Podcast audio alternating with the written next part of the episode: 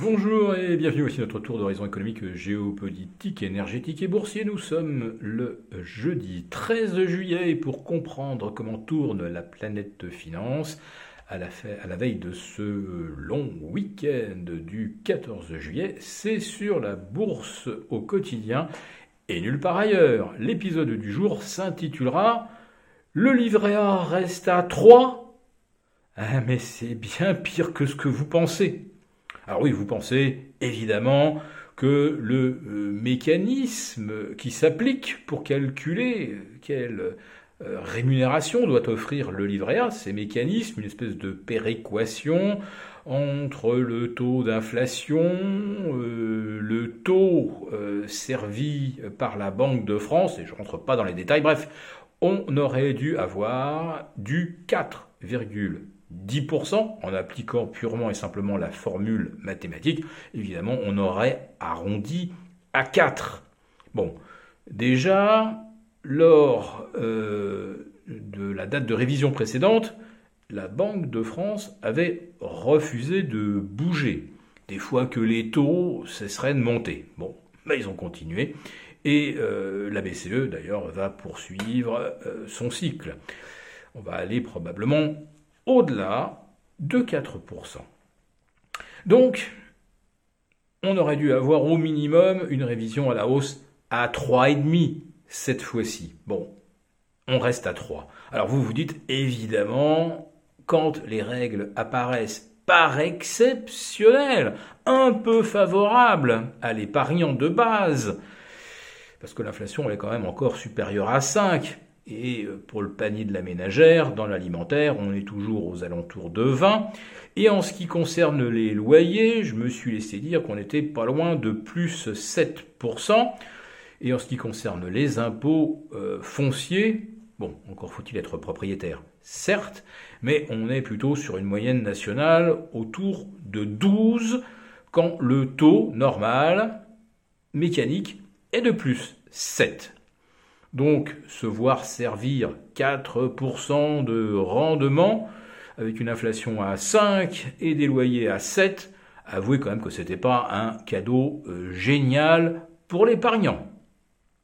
Mais quand je vous dis que les raisons qui font que le taux va rester gelé à 3, c'est bien pire que ce que vous pensez, eh bien c'est parce que la Banque de France a une trouille verte que des euh, épargnants décident de troquer leur contrat d'assurance vie qui leur rapporte péniblement du 2 ou, 2, ou du 2,2 contre du 4, quasiment le double.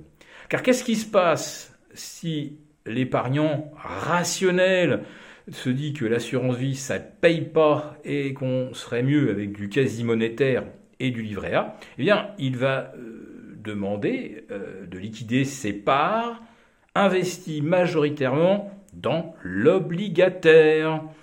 Et l'obligataire, l'année dernière, il a perdu environ 18%. Donc pour rembourser le souscripteur euh, de parts obligataires dans son contrat d'assurance vie, il faudrait que les assureurs et les banques eh bien, extériorise la moins-value latente euh, que nous avons accumulée l'année dernière. Et là, du coup, ce sont des milliards qui pourraient partir en fumée. Et qu'est-ce que ça veut dire euh, quand on n'est pas capable euh, de restituer son argent à l'épargnant Ça veut dire qu'on est presque en situation de banqueroute. Et beaucoup d'assureurs et beaucoup de banques ont en effet peur de devoir limiter le montant des retraits parce que les moins-values que ce qu'il faudrait extérioriser, eh bien, ça viendrait littéralement euh, carboniser les fonds propres et ça euh, aboutirait à une demande de recapitalisation qui, elle, se ferait évidemment à un taux voisin de 4. Et puis bon, l'autre explication qu'on nous donne, enfin qu'on nous sert, c'est que euh, l'argent déposé sur le livret A permet de financer le logement social et blablabla. Et la Caisse des dépôts et consignations est très vigilante, bien consciente de sa euh, mission euh, sociale majeure. bon, si on considère que le logement est une grande cause nationale, on peut mobiliser de l'argent par ailleurs. Tenez par exemple 800 millions d'euros offerts à des cabinets conseils dont on, peine, dont on peine à évaluer comment cela rend service à la France. Avec 800 millions d'euros, on peut en financer quand même quelques milliers des euh, logements sociaux. Je dis ça, je dis rien. Voilà.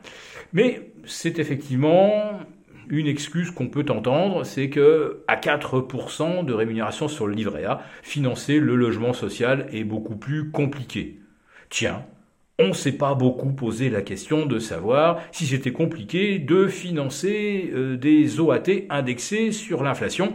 Et là, il nous en coûte 16 milliards en 2022, il nous en coûtera 20 en 2023. Bigre, avec 36 milliards, calculez-moi combien on peut construire de logements sociaux à 160 000 l'unité. Je dis ça pour vous faciliter les calculs.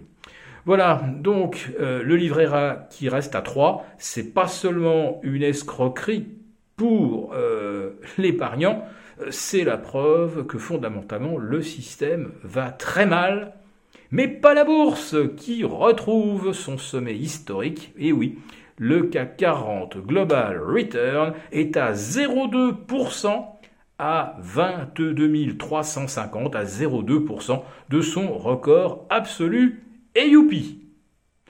Très bon week-end du 14 juillet à tous, on se retrouve lundi